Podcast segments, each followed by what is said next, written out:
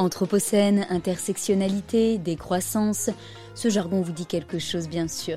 Mais parfois nous utilisons ces mots sans bien savoir ce qu'ils veulent dire. Dans les mots de la science, on revient donc sur l'histoire et le sens de ces mots-clés, avec des chercheuses et chercheurs capables de nous éclairer. L'épisode du jour est dédié au solutionnisme, plus précisément au solutionnisme technologique. Autrement dit, le fait de penser que les solutions techniques, et souvent high-tech, vont régler nos problèmes, notamment nos problèmes écologiques et climatiques. Alors derrière ce jargon un petit peu indigeste, eh bien il y a un débat philosophique majeur hein, qui nous concerne tous sur ce qu'on attend de la technique et de l'innovation, sur ce qu'on fabrique et dans quel but, pour quelle pratique. Il y a donc des discussions, des désaccords, des incompréhensions et non des moindres. La France, hein, ses élites politiques et ses grands groupes industriels ont tendance à pousser pour le solutionnisme technologique tandis que la population se montre euh, dans les sondages plutôt sceptique, même de plus en plus sceptique. Pour nous en parler, nous recevons donc avec Jennifer Gallet, en charge de la rubrique Environnement de The Conversation, le philosophe des sciences Fabrice Flippo, rattaché au laboratoire de changement social et politique à l'université Paris 7 Diderot.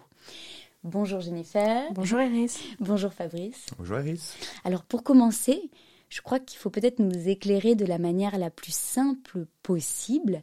Qu'est-ce que ça veut dire en fait, le solutionnisme technologique? Alors le solutionnisme technologique consiste à prétendre résoudre des problèmes politiques, tels que la réduction des émissions de gaz à effet de serre, par des solutions techniques qui ne remettent pas en cause l'équilibre établi des pouvoirs, notamment la place des grandes entreprises et la recherche de croissance économique. Donc pour prendre un exemple issu de, débats contemporains, la voiture électrique. Il y a deux approches par rapport au problème des transports euh, individuels et les gaz à effet de serre. Soit on remplace la voiture thermique par la voiture électrique, c'est le discours dominant, c'est le techno-solutionnisme, soit on réduit la place de la voiture, ce qui passe plutôt par l'aménagement du territoire. Donc on voit que ce sont deux stratégies très différentes avec des acteurs très différents. Et qui exactement utilise euh, ces termes hein? Qui pousse ce récit, si je puis dire? Alors, qui a intérêt euh, au solutionnisme technologique? Euh, Il y a plusieurs explications possibles. Tout d'abord, les grands groupes, évidemment, qui souhaitent continuer à contrôler les marchés, maintenir ou accroître leur capitalisation, donc, dans le cas de la voiture électrique, vendre des bagnoles. Le gouvernement qui voit des marchés à prendre, puisque le renouvellement du parc, c'est toujours un moyen d'essayer de vendre nos propres voitures, les voitures françaises, qui voit aussi une opportunité de croissance économique. Les sciences et techniques, pour une partie d'entre elles, qui sont appelées à mettre en œuvre cette solution technique, puisqu'il y a beaucoup de défis, les batteries, etc. Ceux qui adhèrent à ce qu'on se représente comme euh, la trajectoire du progrès technique, une espèce de performance toujours accrue dans la domination du milieu, donc la voiture aurait permis de dominer la géographie et la voiture électrique permettrait de dominer la biosphère, y compris le climat. Et enfin, les pays industrialisés et leurs imaginaires spécifiques. Hein, Emmanuel Macron, dans son discours, évoque une défense de l'imaginaire français, l'aéronautique, l'automobile. Il évoque aussi le numérique, la robotique, la génétique comme une forme de troisième et quatrième révolution industrielle. Donc il faut s'inscrire dans ce récit, dans cette histoire, et ne pas en sortir, quand bien même ça ne répondrait pas aux enjeux du temps. Alors Fabrice, vous parlez d'Emmanuel Macron et de, ce, solutionnisme. Bah, justement, on va, écouter un, on va écouter un extrait d'un récent discours d'Emmanuel Macron le 12 octobre dernier qui annonce le plan France 2030. C'est un plan qui est censé répondre aux vulnérabilités révélées par la crise du Covid, mais aussi accélérer la transition énergétique pour lutter contre le changement climatique et proposer plus généralement une vision utile de la technologie. Alors on l'écoute. Reprendre le contrôle euh, donc, et, produire mieux, comme je l'évoquais, c'est aussi répondre industriellement aux défis de nos modes de transport. Et c'est pour ça que le quatrième objectif, pour moi, est de pouvoir produire en France, à l'horizon 2030, près de 2 millions de véhicules électriques et hybrides. Alors, cet objectif, qu'est-ce que, ça veut dire? Ça veut dire qu'on le voit bien, c'est toujours la, même ligne directrice. Nous voulons continuer de produire, nous croyons dans l'industrie, mais nous savons que nous devons continuer de réduire nos émissions. C'est ce qu'on fait depuis plusieurs années. On doit pour cela continuer de convertir ce qu'on appelle notre parc automobile. et donc réussir à faire que les vieux véhicules polluants soient remplacés par des nouveaux véhicules, ou électriques, ou hybrides, ou même de dernière génération qui polluent beaucoup moins. Mais il faut là aussi appuyer cette stratégie, qui se complète par une stratégie de transport collectif, de nouvelles formes de déplacement, d'une stratégie industrielle. Parce que nous ne voulons pas, nous, grande nation de l'automobile, euh, devenir la nation qui roulera le plus vert avec des voitures qui ne sont plus produites chez nous. Ça n'a aucun sens de faire ça. Soyons lucides sur nous-mêmes, les 30 dernières années ont été cruelles pour l'industrie automobile française. C'est le fruit d'erreurs de politique industrielle, c'est le fruit de stratégies non coopératives entre les acteurs de l'industrie eux-mêmes. Ils ont une énorme responsabilité dans cette situation. Et c'est le fruit d'un choix qui a été longtemps le, choix français, d'une sous-compétitivité industrielle. Bah, c'est simple, quand euh, on décide qu'on fait tout payer par le facteur travail, qu'on ne rémunère pas bien le capital, on sous-investit, et quand les acteurs décident de ne pas coopérer, eux-mêmes délocalisent, et vous avez à peu près le résultat de l'industrie automobile française qui a détruit beaucoup d'emplois durant les dernières décennies. Euh, Fabrice, qu'est-ce que ça vous inspire, euh, ces, propos d'Emmanuel Macron, euh, notamment sur le parc automobile français et comment il conviendrait de le développer pour répondre aux, défis du, changement climatique? Bah, on entend bien que Emmanuel Macron est dans le solutionnisme technologique. On retrouve tous, les, tous les arguments et les intérêts dans, son discours, hein. notamment l'ambiguïté entre produire plus de voitures, sauver l'industrie automobile, etc., et se déplacer bas carbone. Donc on peut, euh, on peut penser que ces deux objectifs en fait sont assez contradictoires. Et on peut opposer trois critiques d'une manière générale au, solutionnisme technologique. La première, c'est que les solutions proposées euh, ne fonctionnent parfois pas du tout. L'avion bas carbone, pour le moment, n'existe pas. La voiture qui consomme pas d'énergie, ça n'existe pas non plus. le bilan général d'une voiture hybride ou électrique, le euh, bilan énergétique, est pas très bon, pas beaucoup meilleur qu'une voiture thermique. Euh, quand Emmanuel Macron dit que les meilleurs experts estiment que l'avion bas carbone n'existera pas avant 2035 et qu'il espère qu'en mettant de l'argent et de la volonté, la solution arrivera plus tôt, il oublie de dire que pour d'autres experts, l'avion bas carbone n'existera jamais. C'est quelque chose qui n'est juste pas possible physiquement. Donc ça, c'est un premier élément. C'est le technosolutionnisme met en avant des techniques qui, bien souvent, ne fonctionnent pas du tout. Ils fonctionneront peut-être jamais. Le deuxième euh, argument, c'est, euh, bon, admettons qu'elle fonctionne. La voiture hybride, la voiture électrique, ça fonctionne, ça existe. Euh, pour celles qui n'existent pas, quand est-ce qu'elles vont fonctionner? Pour celles qui existent ou celles qui existeront, est-ce que, quand est-ce qu'elles vont arriver? Combien de temps mettront-elles pour répondre au problème à l'échelle du problème, c'est-à-dire, comme a dit Emmanuel Macron, remplacer tout le parc automobile, remplacer tout le parc aérien? Ceci sachant que euh, ça prend du temps. Hein. Il faut un avion, ça dure, euh, c'est exploité 13 ans, par exemple, en moyenne. Hein. Il y a 13 ans d'exploitation commerciale, 19 ans pour euh, l'usage d'une voiture. On voit, on voit la temporalité. Donc, il faut prendre en compte tout ça. Et puis, troisièmement, est-ce que ces solutions sont vraiment des solutions? Est-ce qu'elles vont pas rencontrer des obstacles insurmontables? Exemple, la voiture électrique coûte plus cher. Donc ça supposerait que euh, les Français soit mettent plus d'argent dans le transport, ce qui n'est vraiment pas la tendance aujourd'hui, soit les Français s'enrichissent, ce qui n'est pas non plus la tendance aujourd'hui.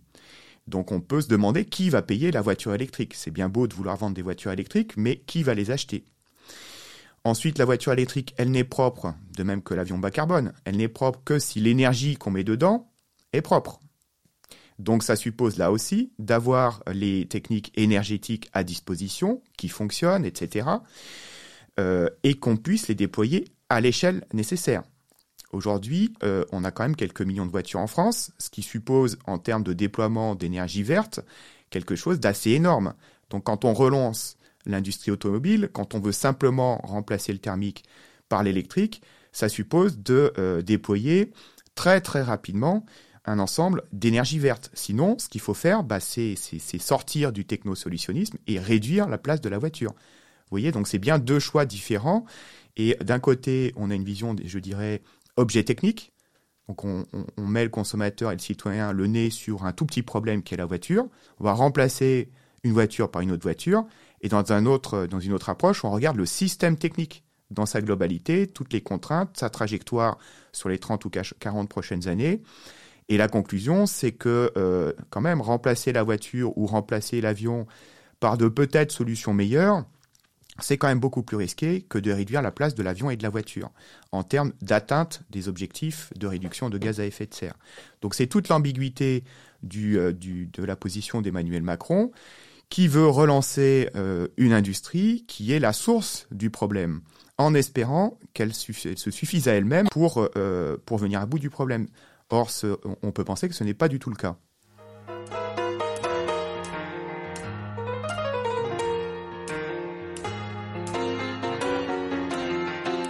Alors cette, euh, cette vision en fait d'un progrès qui serait vraiment lié à de l'innovation technologique, euh, c'est aussi quelque chose qu'on retrouve au niveau européen. Est-ce que vous pouvez nous dire euh, deux mots du Green New Deal qui, qui, propose lui aussi une vision de ce que pourrait être un futur qui allierait croissance et respect des engagements climatiques? Oui, le, Green New Deal est un exemple aussi de, de technosolutionnisme dans lequel euh, la réussite des industries est bien mieux garantie en termes d'allocation de fonds que la réduction des émissions de gaz à effet de serre, au contraire de ce qui est, affiché. En particulier, j'ai regardé d'assez près le cas de l'industrie numérique qui bénéficie de forts soutiens et d'attentes élevées en termes euh, de réduction des gaz à effet de serre. C'est-à-dire que le Green New Deal dit, en gros, on va parier, entre autres choses, mais surtout sur le numérique pour réduire les émissions de gaz à effet de serre. La réalité, c'est que cette industrie augmente les émissions. Donc, c'est pas, pas du tout ce que, dit le Green New Deal. Donc, le, le, technosolutionnisme aboutit, en fait, au contraire, au résultat contraire du point de vue des émissions de gaz à effet de serre à ce qui est, affiché. De plus, comme vous l'avez dit, le but du technosolutionnisme, c'est aussi d'éviter le débat sur la croissance et la décroissance au sens où la technique, non seulement elle va réduire les émissions, mais elle va permettre de gagner plus d'argent. Donc elle permet de maintenir la promesse libérale d'enrichissement de tous, avec l'idée que, implicite que si les riches s'enrichissent, ce n'est pas au détriment des pauvres. Hein. Je rappelle qu'Emmanuel Macron expliquait que chacun devait aspirer à devenir millionnaire. Si euh, les techniques euh, ne trouvent pas le moyen de réduire les gaz à effet de serre et de faire de la croissance, alors il faut parler de décroissance et donc de partage. Ça veut dire que les riches s'enrichissent au détriment des pauvres dans ce cas-là. Vous voyez, donc on bascule dans une problématique qui est politiquement tout à fait différente et qui n'est plus libérale.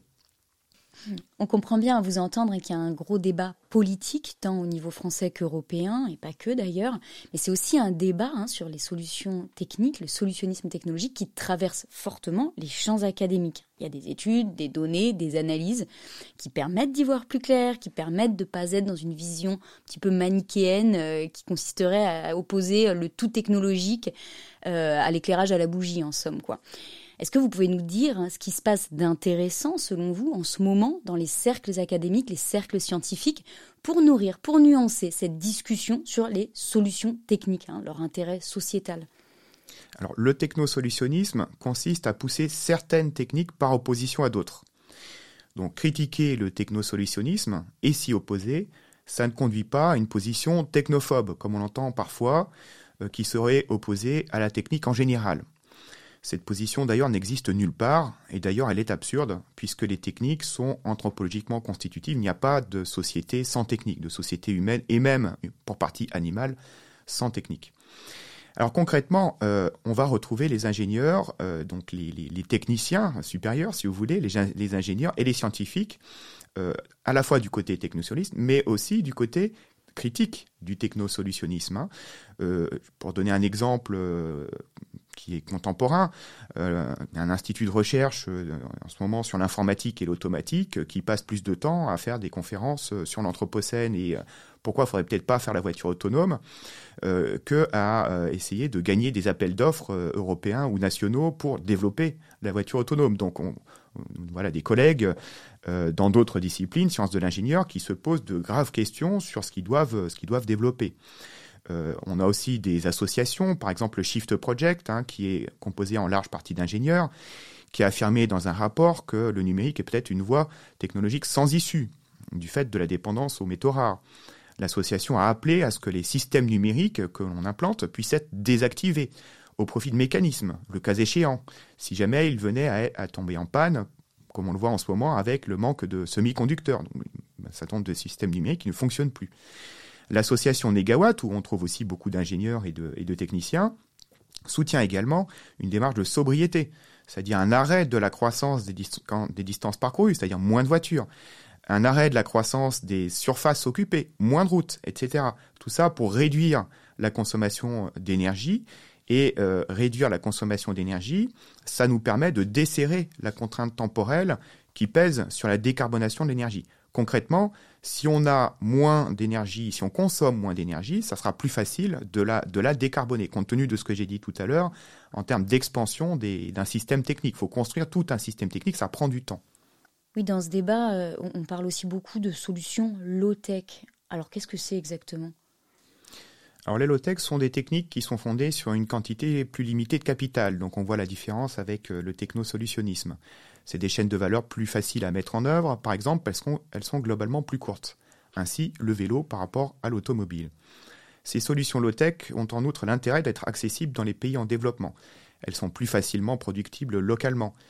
Les pays en développement estiment fréquemment que la fuite en avant technologique est une manière de les priver de développement puisque dans ce cas-là, les pays industrialisés euh, fabriquent des, techniques que les pays en développement n'arrivent pas à produire. Donc ils sont obligés de les acheter, et ils sont obligés de les acheter contre des matières premières, ce qui les maintient dans une position subalterne. Les low-tech ne sont pas forcément moins écologiques. On peut prendre par exemple le, le taxi-bus au Sénégal, c'est souvent une vieille Peugeot avec une consommation élevée, donc ça a l'air comme ça anti-écologique. Mais comme elle se déplace, elle ne se déplace jamais sans un minimum de 7 passagers, en réalité, la consommation par passager est bien plus basse que celle d'un véhicule hybride high-tech qui se déplace qu'avec un seul passager. C'est donc une solution plus éco-efficace que la high-tech euh, des pays industrialisés. Vous venez de nous parler aussi de géopolitique, enfin de, de, rapports entre des, entre des sociétés et des, géographies mondiales et de, la compétition entre, entre ces zones. Alors, on s'aperçoit que, que ce débat, il est aussi très situé. C'est euh, ce, solutionnisme technologique, il vient, euh, vient d'Europe, il vient euh, d'Amérique du Nord. comment arriver à, à changer les termes du débat pour euh, parler de ce solutionnisme technique, pour l'envisager sans oublier euh, ces rapports de domination bah, c'est un enjeu de démocratie technique, on pourrait dire. Hein. Il s'agit de donner davantage la parole aux petits acteurs, aux petites entreprises, aux collectivités territoriales plutôt que seulement à l'État, aux pays du Sud, aux associations, tout un tas d'interlocuteurs qui sont porteurs de solutions et qu'on n'entend pas. Il s'agit de faire en sorte que les citoyens soient mieux informés, à la fois des enjeux, mais aussi de toutes ces solutions qu'ils ignorent, car les grands groupes sont aussi les plus gros annonceurs publicitaires, et ils font en sorte de décourager l'information et la communication sur les pistes alternatives qui sont autant de concurrents qu'il s'agit d'éliminer. Donc pour conclure, il s'agit de mettre le citoyen en capacité de choix, car c'est lui qui se retrouvera face aux problèmes les plus importants, comme le changement climatique. Jennifer Gallet, Fabrice Pipo, un immense merci. C'était les mots de la science. Merci Iris. Merci Iris.